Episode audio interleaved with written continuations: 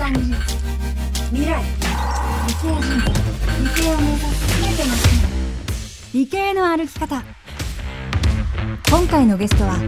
東京工業大学工学院博士課程3年理工さんです東京工業大学工学院電気電子系の博士課程3年で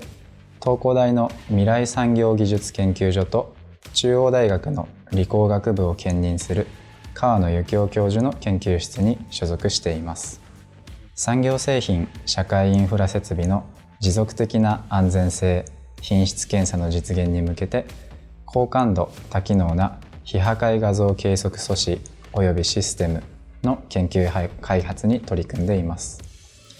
研究室所在地は中央大学後楽園キャンパスです。研究内容について教えてください。カーボンナノチューブをフィルムとして使いどんな場所でも物の内部の状況を見通すことができるカメラの開発をしています。なぜカーボンナノチューブかというと薄くて軽くて変形切り張りが可能で高い効率で光や電磁波を吸収することができる特性を持っているからです。このカーボンナノチューブの特性に加え 3D プリンターでカメラ本体の形を変えることができるようにするとともにモーターユニットや簡易ロボットなどを使ってどんな場所にも入り込むことができるカメラを開発しています。どこにでも行けて何でも見通せる投資カメラということですか？投資といえばそうかもしれませんが主に構造物の内部に異物やあるいは亀裂などはないか赤外線やミリ波テラヘルツ波という光と電波の中間の電磁波を物に当てて透過や反射をカーボンナノチューブのフィルムに記録するとそのものの中の状況や裏側の状況がどうなっているかを映すことができます。また、あの、電磁波の帯域を変えて複数撮影し、比較することなどで精度を上げる工夫をしています。ドラえもんの道具で言うと？ドラえもんの道具で言いますと、まあ様々投資できるものがあるかなと思うんですけれども、例えばですね、投資メガネであったり、投資スクリーンなどが比較的イメージとして近いのかなと思いますね。その研究で将来実現できることは？はい。えー、例えば橋やトンネル、水道管や送電線など日本全国の至るところに張り巡らされている重要なインフラが古くなる中で、え、こうしたインフラの検査は人の手で行っている部分が多く、例えばですね、中に潜り込んで、え、目で見たり、叩いて音を聞いたりして劣化していないか、傷がないかというところを調べていました。カーボンナノチューブのフィルムは人の皮膚のような柔らかさを合わせ持つため、自走式ロボットや壁をよじ登る吸盤式ロボット、さらには多軸関節アームやドローンへの装着が可能ではないかと考えられています。送電線や洋上発電設備、山間部の曲がりくねったトンネルなど、人の手による検査では危険を伴う環境において、えーまあ、無人の非破壊検査の実現が期待できます。また様々ものを作る工場でその製造環境に合わせた工程内での品質検査用としてもスムーズな導入が期待できます。実現までのハードルは何ですか？インフラは海や山、地下など過酷な環境にあります。体質、防塵、腐食耐性など過酷な環境に耐えられるようにしなければなりません。また工場での品質検査に組み込んで使う場合、製造工程のスピード感に適応しなければなりません。撮影速度を現在の10倍以上に高速化する必要があります。えー、また、カーボンナノチューブフィルムは作る過程で特性が変化するので、潜在能力を最大限に引き出す技術も重要です。まだまだ撮像感度を引き上げることができるはずです。研究者になったきっかけは何ですか？えー、小さい頃から機械いじり、電子工作に没頭していた、小さい頃からの夢が研究者だったということはあの全くありません。えー、東工大での友人との時間が楽しく、研究室所属後も先輩、同期、後輩と過ごす時間が楽しく、研究室生活を自然に楽しんでるうちに気がついたら修士課程のさらに先の博士課程にまで進学していました。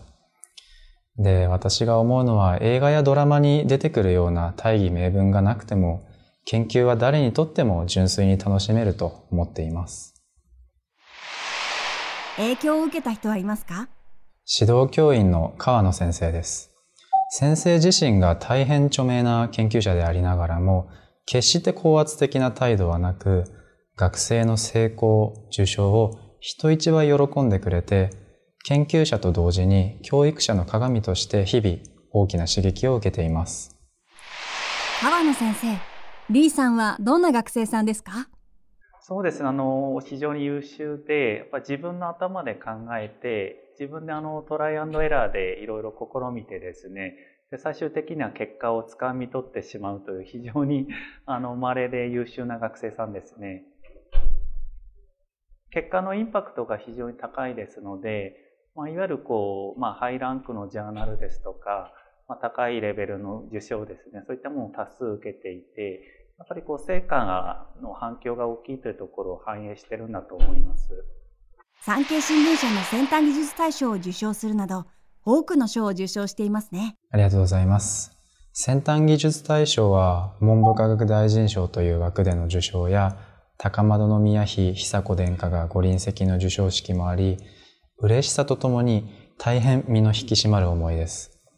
これまで幸いにも20個ほどの賞をいただきましたが、どれを取ってみても川野先生や共に実験を進めてくれている研究室メンバーなしには決して成し得ませんでした。偶然にも私がその立場にいただけで、チーム全員にとってのおめでたいことですね。彼ら、彼女らへの感謝の気持ちがより深まる思いですね。の興味があることは何ですか？はい。野球ですね。小さい頃から野球をしていて、下手なんですけれども、見るのもプレイするのも好きです。あと、猫が大好きで、家でチャトラの猫、1歳の男の子、わんぱくなんですけれども、そのチャトラの猫を飼っていて、戯れることが日々の癒しとなっています。で休日はよく横浜の山下公園にピクニックに行きますね。あとは音楽が好きで、電車の中ではいつもヒップホップを聴いていますね。夢を教えてください。大学教員、そして研究者を目指しています。特に学生と一緒に小さな成功体験の積み重ねを喜ぶことができる姿が理想です。また、遠い先の未来ですが、奨学金財団を設立して学生を支援することができればいいなと考えています。研究室には他にどんな学生がいますか？東工大と中央大の両方の学生が在籍しておりまして、私を含み総勢16名の学生がいます。そのうち10人が私の指導担当学生で、技術員2名を加えた13人で日々共に研究を進めています。卒業生はどんなことをされていますか？国の研究機関に勤めながら研究室時代の取り組みを大きく発展させている先輩やメーカー、インフラ、IT 企業の最前線で活躍している方々が多いです。日本の科学技術の未来についてどう思われますか？大きい枠組みでは悲観的なことを多々指摘されているかなと思うんですけれども、現場レベルでは優秀な人材に溢れていると思います。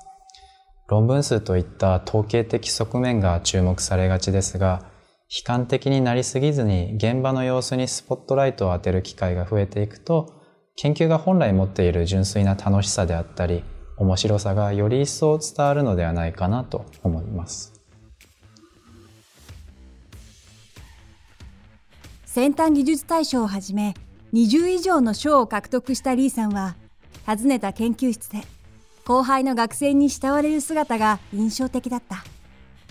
仲間を大切にするリーさんの真摯な姿勢が、結果を出すことにつながっているようだ。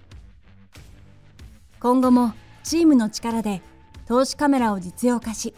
世界のインフラを守ってくれるに違いない。この番組は産経新聞社と理系人材の就活を支援する、あかりくがお届けしました。産経新聞社では、理工系学生、若手研究者、技術者のための先端技術大賞を開催しています。詳しくは概要欄からホームページをご覧ください。